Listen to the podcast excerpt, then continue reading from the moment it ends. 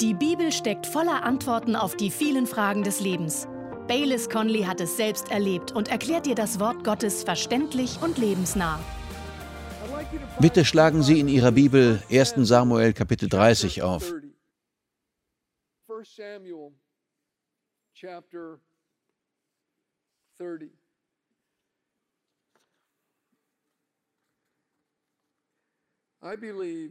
Ich glaube, dass Gott sowohl für uns als Gemeindefamilie als auch für uns als einzelne Menschen dieses Jahr ein paar sehr gute Dinge geplant hat.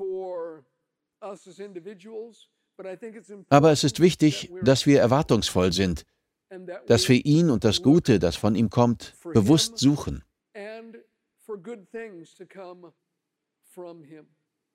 Ich glaube, wir verpassen viel, weil wir nicht voller Erwartung auf Gott sehen.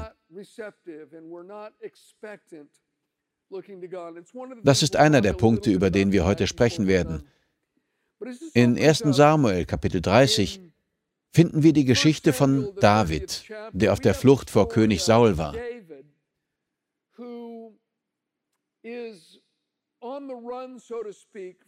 Saul versuchte, David umzubringen, und dieser lebte gerade mit einigen Männern in einer Stadt namens Ziklag im Land der Philister. David und seine Männer zogen regelmäßig aus, um gegen die Feinde Israels zu kämpfen. An diesem Tag kehrten sie gerade von einem Kampf zurück und sahen aus der Ferne Rauchschwaden. Sicher, sagte einer von ihnen, das sieht aus, als ob der Rauch von zu Hause kommt. Sie eilten zurück und fanden die Stadt, in der sie lebten, geplündert und bis auf die Grundmauern niedergebrannt vor.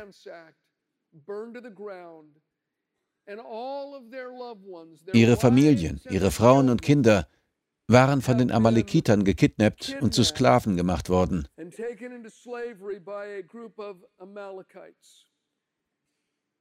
Sie müssen völlig zerstört gewesen sein. Ab hier lesen wir die Geschichte.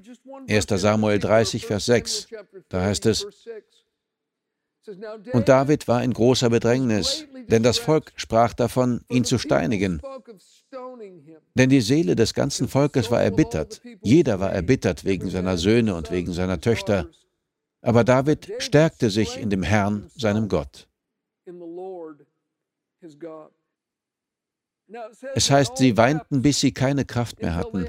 Und dann wandten sie sich alle gegen David. Sie machten ihn zu Unrecht dafür verantwortlich, was geschehen war. David war verantwortlich für diese Männer, deren Familien jetzt fort waren, aber auch er hatte seinen Besitz, seine Frau und seine Kinder verloren. Und jetzt wollten sie ihn steinigen. Sie gaben ihm die Schuld für ihre Probleme. Und das heißt, David stärkte sich in dem Herrn. In anderen Übersetzungen heißt es, er fand Kraft im Herrn. Oder er spürte, wie der Herr ihm Kraft gab. Oder er bezog Kraft vom Herrn. Er war fassungslos, müde, voller Trauer und wurde zu Unrecht beschuldigt. Wie fand er Kraft? In Jesaja 27, Vers 5 lesen wir, dass Gott sagte: Lass ihn bei mir Schutz suchen. David suchte Zuflucht bei Gott. Die Frage ist, wie? Vielleicht erinnerte er sich an Siege, die er schon errungen hatte. Vielleicht betete er oder betete Gott an oder dachte über Gottes treuen Charakter und die Kraft seiner Verheißungen nach. Wir wissen nicht, was er genau tat. Nur, dass er in einer kritischen Zeit Kraft fand. Und das können Sie auch. Sie können Gottes Kraft ergreifen.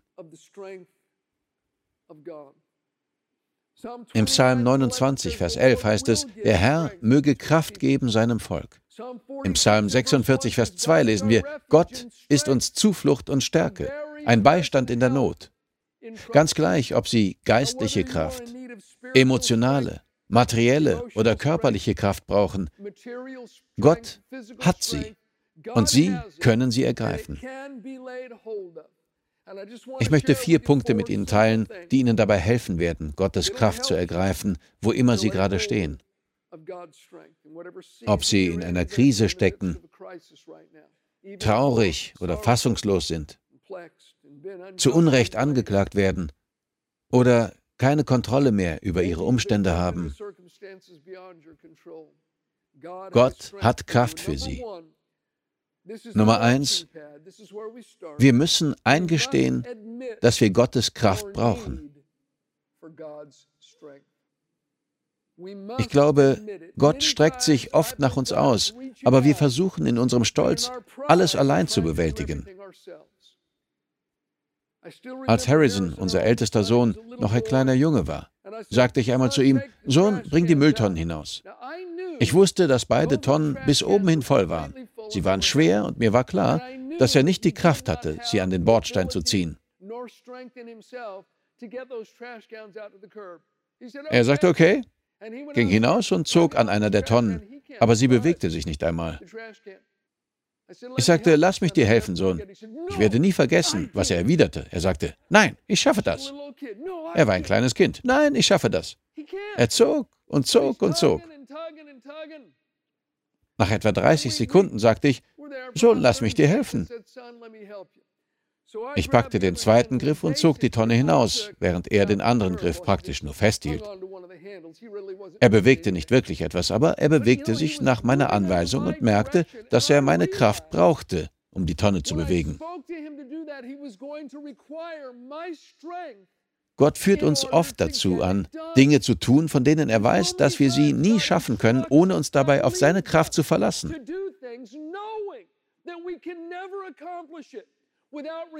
Aber statt auf ihn verlassen wir uns auf das Fleisch oder unseren Verstand.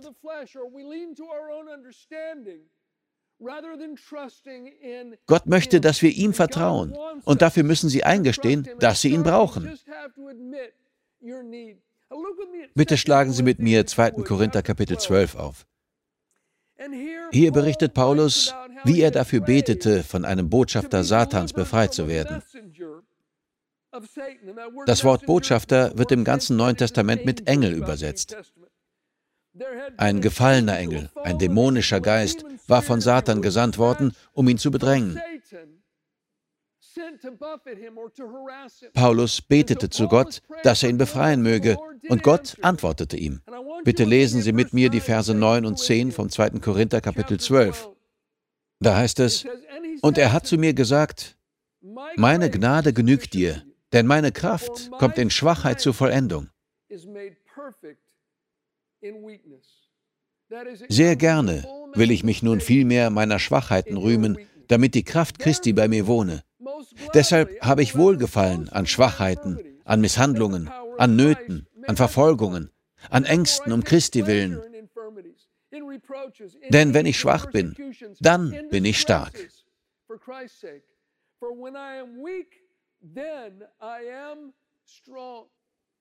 Paulus ging noch weiter, als nur einzugestehen, dass er Gottes Kraft brauchte. Er sagte, ich will mich meiner Schwachheiten rühmen. Und das bedeutet wörtlich, die Unfähigkeit, Ergebnisse hervorzubringen.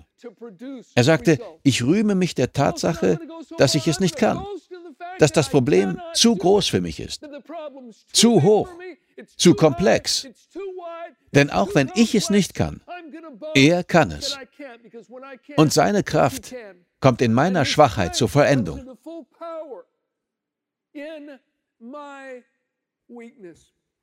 Gehen Sie heute den ersten Schritt und sagen Sie, Gott, ich kann das nicht, aber ich sehe auf dich. Das bedeutet nicht, dass Sie gar nichts tun. Glaube ist selten passiv. Das ist der nächste Punkt. Nummer eins, gestehen Sie ein, dass Sie Gottes Kraft brauchen. Nummer zwei, lesen Sie in seinem Wort. Im Psalm 119, Vers 28 heißt es, Keinen Schlaf findet meine Seele vor Kummer. Richte mich auf nach deinem Wort. Gottes Kraft finden Sie vor allem anderen durch sein Wort. Johannes schrieb im 1. Johannes 2, Vers 14, ich habe euch, ihr jungen Männer, geschrieben, weil ihr stark seid und das Wort Gottes in euch bleibt.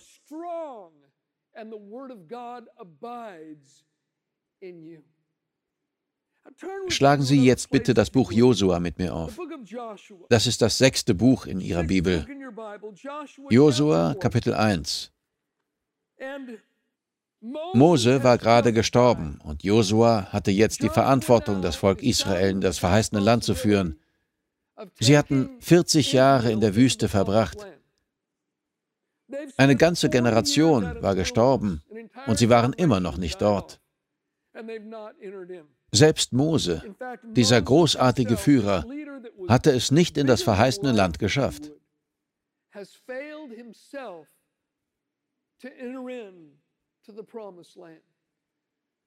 Obwohl Gott einige Wunder getan hatte, blickte auch Josua auf eine Geschichte von Misserfolgen zurück.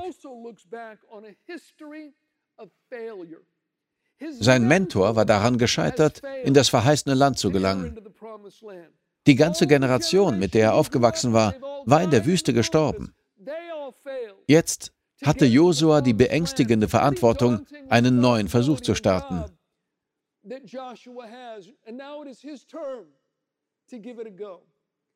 Lassen Sie uns jetzt lesen, was der Herr zu ihm sagte. Wir beginnen in Kapitel 1, Vers 6.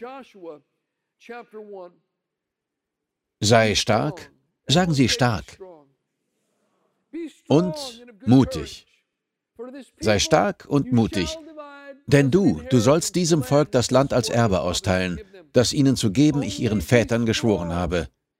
Nur sei recht stark und mutig, dass du darauf achtest, nach dem ganzen Gesetz zu handeln, das mein Knecht Mose dir geboten hat. Weiche nicht davon ab, weder zur rechten noch zur linken, damit du überall Erfolg hast, wo immer du gehst. Dieses Buch des Gesetzes soll nicht von deinem Mund weichen, und du sollst Tag und Nacht darüber nachsinnen, damit du darauf achtest, nach alledem zu handeln, was darin geschrieben ist.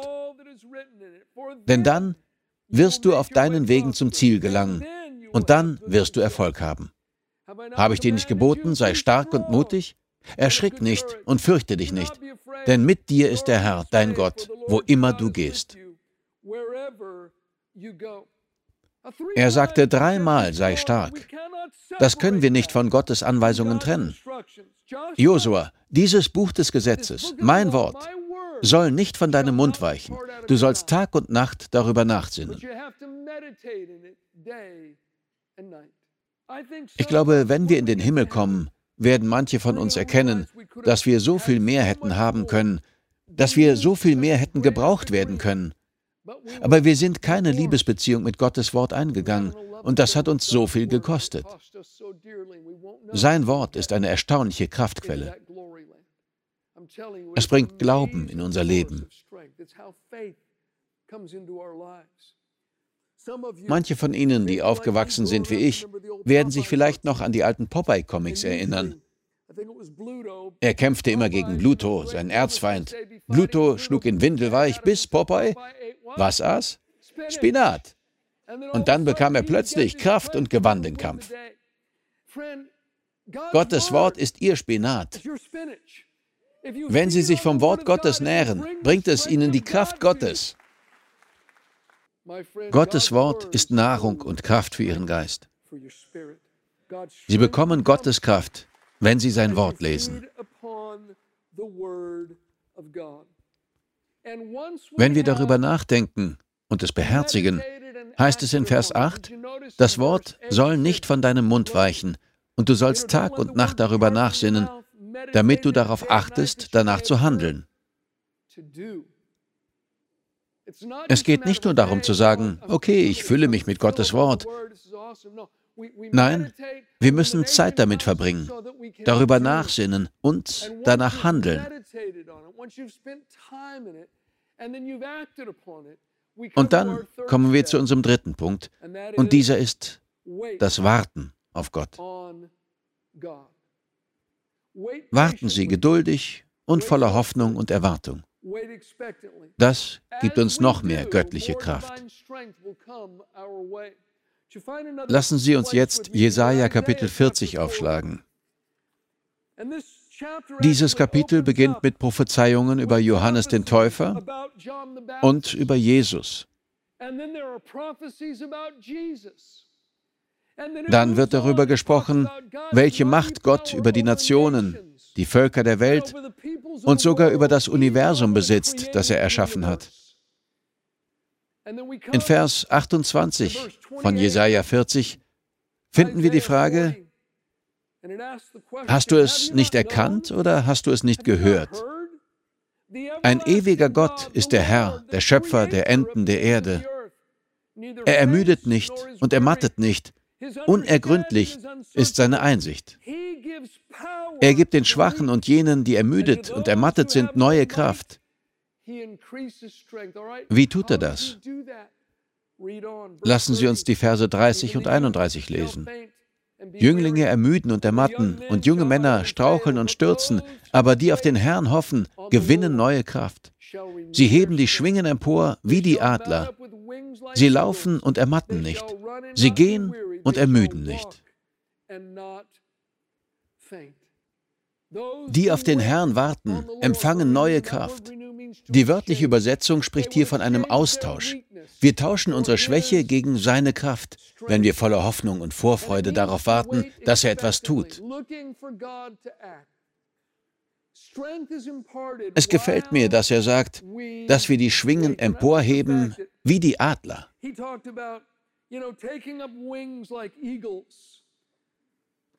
Ich habe schon viel Zeit auf dem Wasser verbracht und dort sind überall Möwen. Manchmal denke ich, ihr Gehirn muss die Größe eines Sandkorns haben.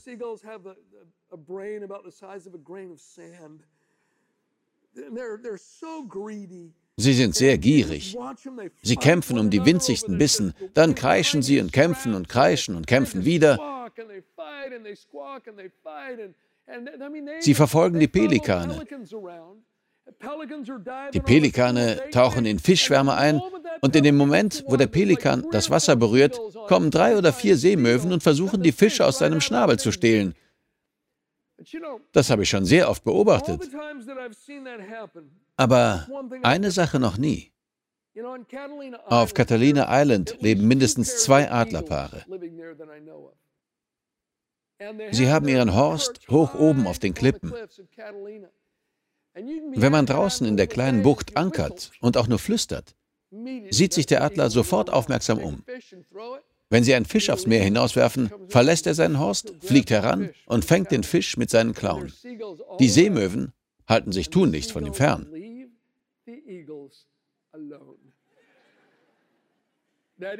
Der Adler bringt den Fisch in seinen Horst, setzt sich dorthin und frisst ihn. Ein Bild der Majestät, ein Bild der Kraft. Wenn Sie auf Gott warten, werden Sie in der Kraft Gottes überall den Dingen stehen können, die Sie bedrängen, die Ihnen Sorgen bereiten, die Sie ankreischen und ablenken.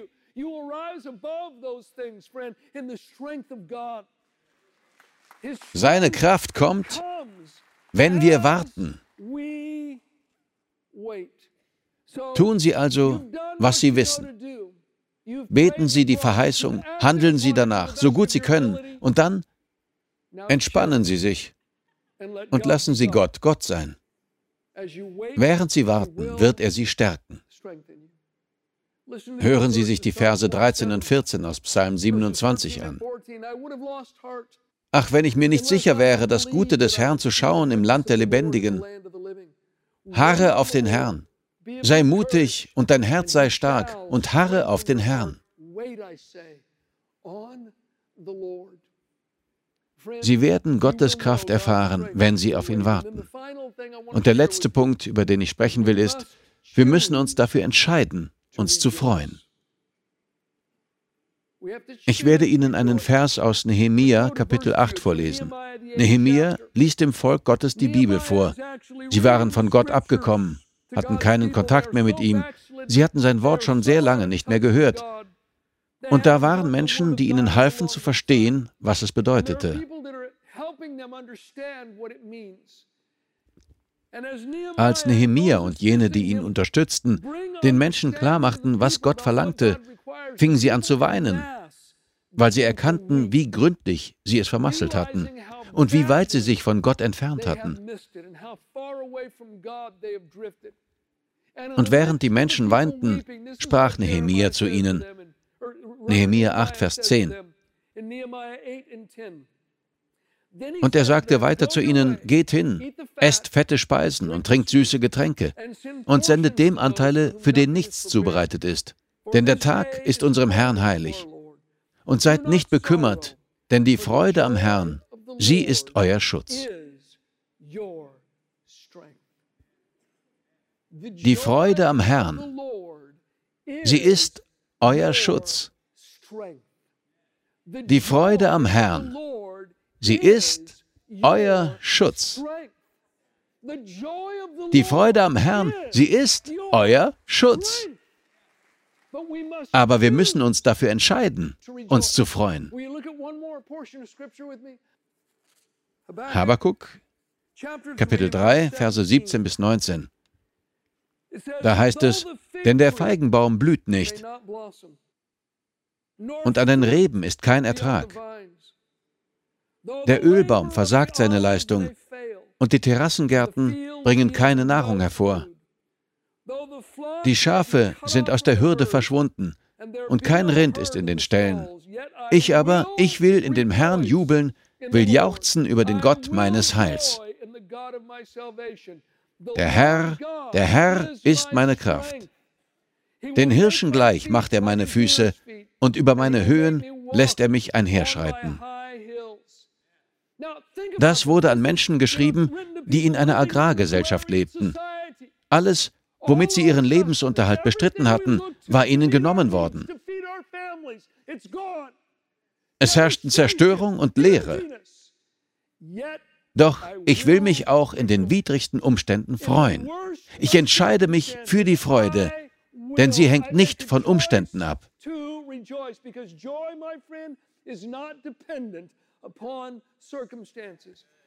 Wir können Freude haben, was immer vor sich geht. Und wenn wir einmal wirklich darüber nachdenken, stellen wir fest, dass es fast immer etwas gibt, über das wir uns freuen können. Vielleicht haben Sie gerade viele unbezahlte Rechnungen, widerspenstige Kinder, eine anhaltende Krankheit. Sie freuen sich nicht über diese Dinge, aber Sie können sich trotz dieser Dinge freuen, weil Gott eine Lösung dafür hat. Wenn Sie sonst nichts finden, freuen Sie sich darüber, dass Ihr Name im Buch des Lebens geschrieben steht. Auch an Ihrem schlimmsten Tag sind Sie auf dem Weg in den Himmel. Die Freude des Herrn ist unsere Stärke.